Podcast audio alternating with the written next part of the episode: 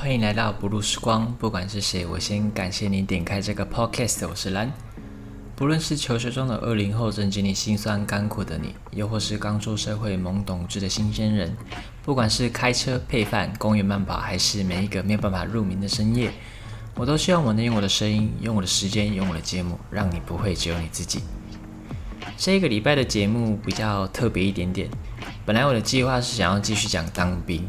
因为这一周刚好是我们的检测周，所以我们能讲的东西很多，也慢慢有很多同梯的朋友跟我说他要在支持我的节目，所以我自己也想了很多能讲内容。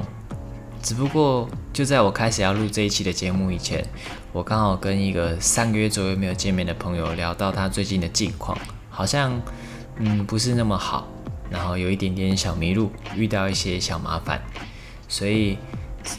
这一次就让我先来讲讲我去日本前后的心路历程好了，因为我那时候其实也迷路了很久，遇到很多心理层面跟实际层面上面的问题。虽然我可能有在某一集或是在哪一次的演讲啊，或是聚会有讲过，但我想大多的朋友还是没有听过，所以就让我来讲讲我去日本前后的大概的感觉好了。嗯，希望可以帮助到他，也帮助到现在正在迷路的你们。嗯，从高中毕业开始讲好了。我在高中毕业前就已经找好工作了，虽然认真来说是工作找上我，不过意思差不多啦。找上我的是一个有教我们班，但是没有教我这个专项的老师，他同时是一个艺文表演团的团长。呃，我一直到现在都还不太确定他为什么会找上我，因为那跟他平常的风格差的有点多，然后我也觉得自己其实没有到很棒。呃，我那时候觉得我真的运气很好，第一个是因为有工作嘛，第二个就是我的老板想要让我一边读大学，然后一边工作，可是他还是会给我全薪。就在我觉得我的人生又这样顺顺利利的，一边半工半读，然后继续待在台湾下去的时候，我迎来人生的第一个大转折，就是我落榜。我觉得我一定会考上了大学，没有录取我，好像是在第一阶段就被刷掉了。当时对我来说真的是晴天霹雳。还有另外一个事情就是。我在上班的第一个月，然后那时候还要回学校重补修日文，哎，不是日文，是英文学分的时候，呃，我出了人生第一场车祸。我记得我的左手内内外外缝了大概三十针左右。现在回想起来，那一年真的是衰到爆炸。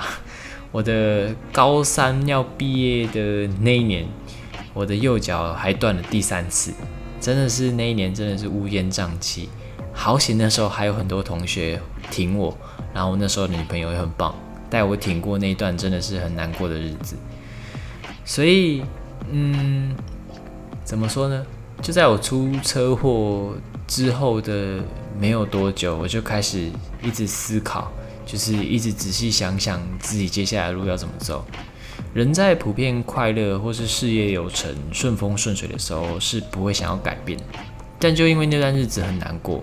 所以我真的想了很多，呃，我那时候想，第一个就是待在台湾，就是待在我那时候带的团，一边赚钱，然后一边读书，然后明年再重考一次我想要考的那间大学。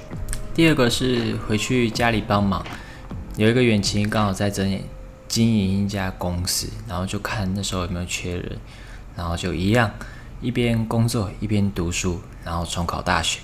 第三个就是，呃，我最不想选。可是我现在正在做的类似的事情，就是签下去当志愿役士兵。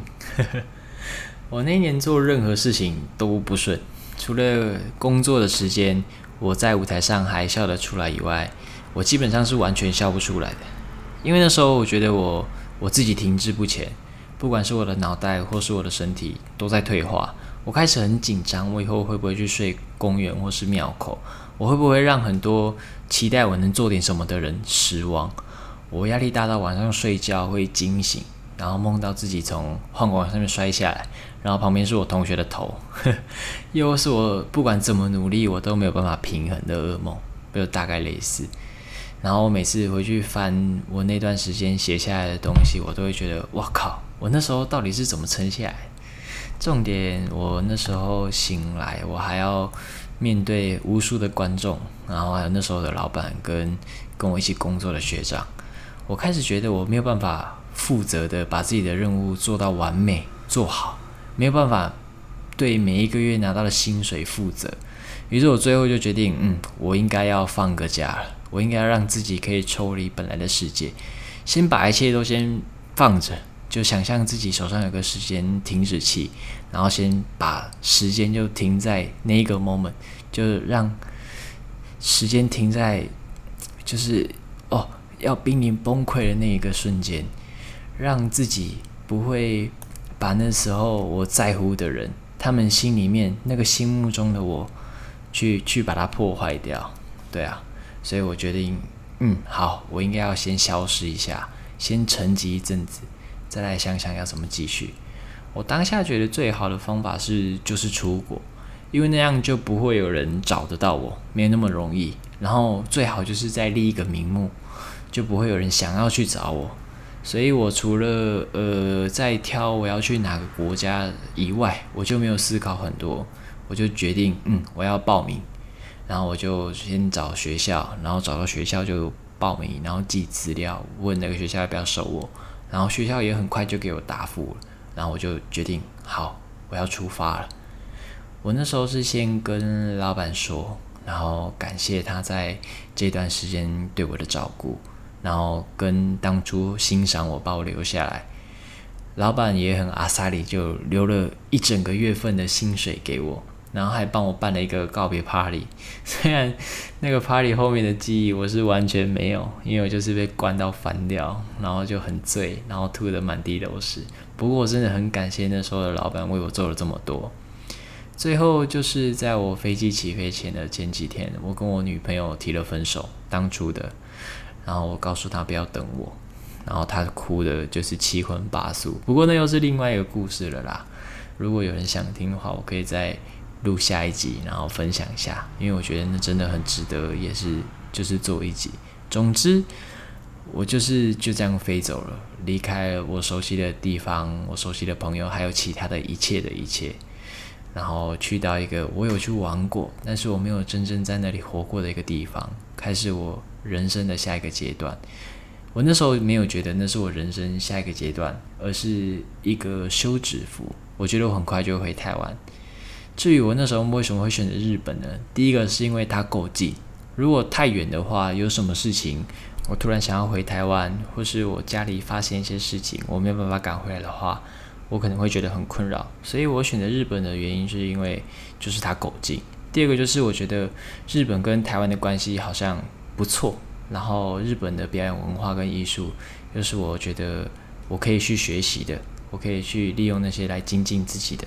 文化或是思考等等，呃，听到这边，如果有可能，有些朋友也想要去日本留学，或是就是学个日文，就是在我开始说我在日本读书碰到的问题前，我可以先跟你说，不要去找代办去帮你处理问题。对啊，如果你真的有想要去日本读书的话，你应该有在找资料，然后有看到好像一定要找代办才可以去日本读书。我现在就可以跟你说，不用。呃，我在日本的第一年我是找代办没有错，可是第二年我就是自己去申请，因为代办真的就是纯粹浪费钱，也没有真的省很多事情。对啊，如果你有问题的话，呃，你就可以问我，所以真的不用找代办，手续一样麻烦跟琐碎，就跟自己办差不了多少。我当初去留学选的第一站是我有去过，然后当地的民情也确实比较像台湾的大阪。刚开始去日本的时候，我是完全不会讲日文的，日常生活要么当哑巴呀，就是全靠 body language，就是肢体语言，比手画脚。然后真的在不懂的时候，就是真的在不够的时候，就把自己的蔡英文拿出来用一下。平常上课就是学日文，交朋友。然后认识一些来自各个国家的人，他们的语言、他们的文化。像我第一年是，就是认识很多越南，还有对面的朋友，还有韩国的朋友。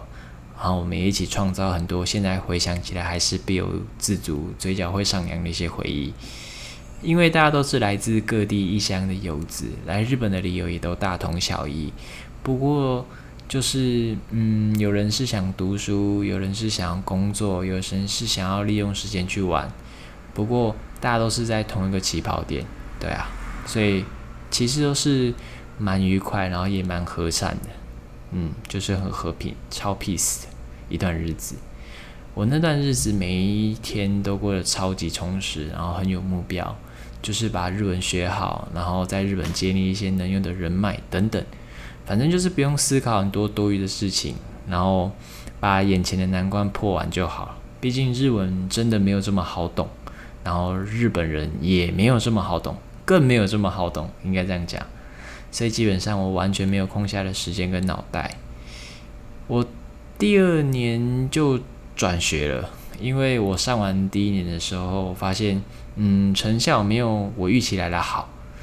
呃，我到第二年读的语言学校是我现在在读的大学里面附设的语言学校。我觉得整体老师水平比较高，然后也比较热情，然后又比较会教，所以嗯，我很庆幸我有转学啦，因为读远学校转学是不常见的。那总之我就是这样，然后就考上大学。你要说是跌跌撞撞吗？好像也没有，我就是这样一路走过来了。其中当然也有很多细节啦，像是第一次日文检定没过，然后或是大学生活长怎样。我现在记忆还是很，就是怎么说呢？印象深刻的东西是我第一年在大阪读语学校的时候，我那时候有一个台湾机械系毕业的男同学。然后他是台湾人，然后他很喜欢一个中国的小姐姐，他说小姐姐嘛，反正他就是钢铁直男，因为机械系毕业，然后就是那他们可能女生比较没有这么多，然后很明显就看得出来他不太会跟女生相处，可是他又很喜欢她，所以他在追那个人中国女生的时候，就是闹出很多笑话。这个有机会我也可以再做一集跟大家慢慢分享，因为我觉得光是回想我就觉得超好玩、超好笑的。现在讲回来，嗯，我在日本最让我难受的大概就是寂寞跟压力吧。毕竟我过惯了团体生活，然后突然来到一个人生地不熟的地方，没有什么人可以讲话。刚开始，然后有很多，嗯，毕竟学费不太便宜，然后又想要赶快学好。不想要浪费时间的那种压力。呃，我那时候在 IG 上面常常会看到一些以前同学，不管是聚会啊，或是老师生日的时候，他们分享出来的一些东西，然后有很多是他们人生中很多我想要参与，或是我想要加入，但是我没有办法的事情。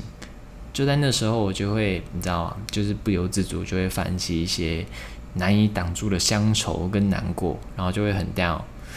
好像我很错过了一些我应该要、我想要参与的一切。我会让自己尽量不要闲下来，也可能是因为这样，我可以避免不去看到类似的讯息吧。我好像，嗯，我也不知道。不过我最后就是用《钢之炼金术师》里面有提到的一个东西，叫做等价交换，来让自己好过一点，来说服自己。而结果我自己也算满意，蛮满意的。虽然真的是留下很多遗憾。毕竟时间真的是一直在往前走，然后现在大家都各奔东西，为了自己的生活，为了自己的目标，为了自己的事业，在努力，然后也摆脱了学生的身份，要再聚起来，像当初那种有家人的那种感觉，已经不太可能了。但是，呃，就因为我那时候的痛苦，我换来很多，如果不这样，就没办法感受跟累积的经验跟体悟。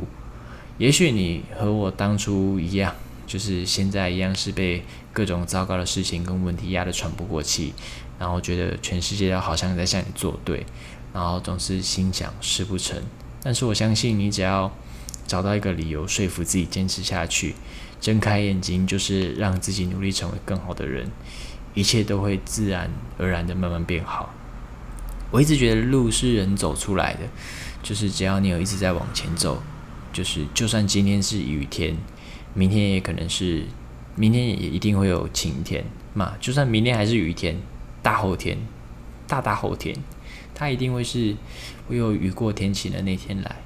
就算你累了，那么就停下来休息一下，喘口气，也不会有人怪你。就算有，我觉得你应该要任性的一次，就是任性一下，做一下自己。再怎么样，这都是你自己的人生，记得爱你自己就好了。没有人可以比你更在乎你自己，也只有你可以爱你自己。对啊，我觉得就是让自己努力变得更好，就一定会有人爱你，因为你值得被爱。我就希望我们都可以朝着自己想要成为的那种人，然后这样慢慢前进。就算现在是很痛苦的，就像我前面讲的等价交换，我相信呢都会是值得的。